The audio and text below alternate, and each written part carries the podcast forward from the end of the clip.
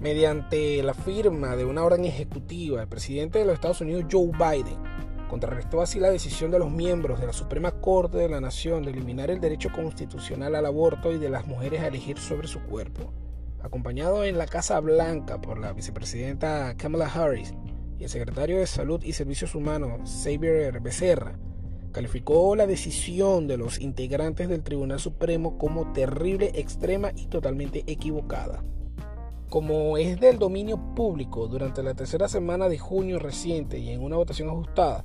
los integrantes tomaron la decisión de determinar como un derecho constitucional que estaba vigente desde 1973, año en que los jueces del máximo tribunal resolverían entonces a favor de la libertad de una mujer embarazada, la señora Norma Kirby, de poder abortar si así lo consideraba necesario, siempre apegándose a los procedimientos médicos adecuados. La, demanda interpuesta por Kirby, identificada con el seudónimo de Jane Roe, fue presentada en el estado de Texas, uno de los más conservadores del país, y así habitualmente dominado por la ideología republicana en contra del fiscal del distrito Henry Wade,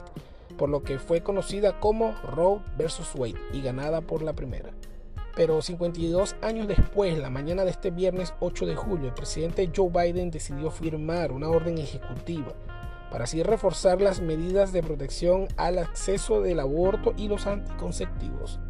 Visiblemente preocupado o molesto, el presidente Biden afirmó que con la determinación de la Corte Suprema se dejó en un estado muy peligroso a la mujer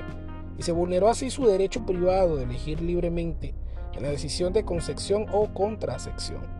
En conferencia de prensa, el mandatario remarcó que con esta orden ejecutiva busca proteger el acceso a los servicios y los cuidados de salud reproductiva de las mujeres, los cuales habían sido anulados por la determinación de la Suprema Corte. Hoy firmé una orden para proteger los derechos reproductivos de las mujeres después de la decisión extrema de la Corte Suprema de anular Roe vs. Wade. Escribiría esta tarde del viernes 8 de julio el presidente Biden en su cuenta de Facebook y agregaría que la orden ejecutiva formaliza así las acciones que anunció justo después de la decisión y agregará nuevas medidas para proteger la salud de las mujeres.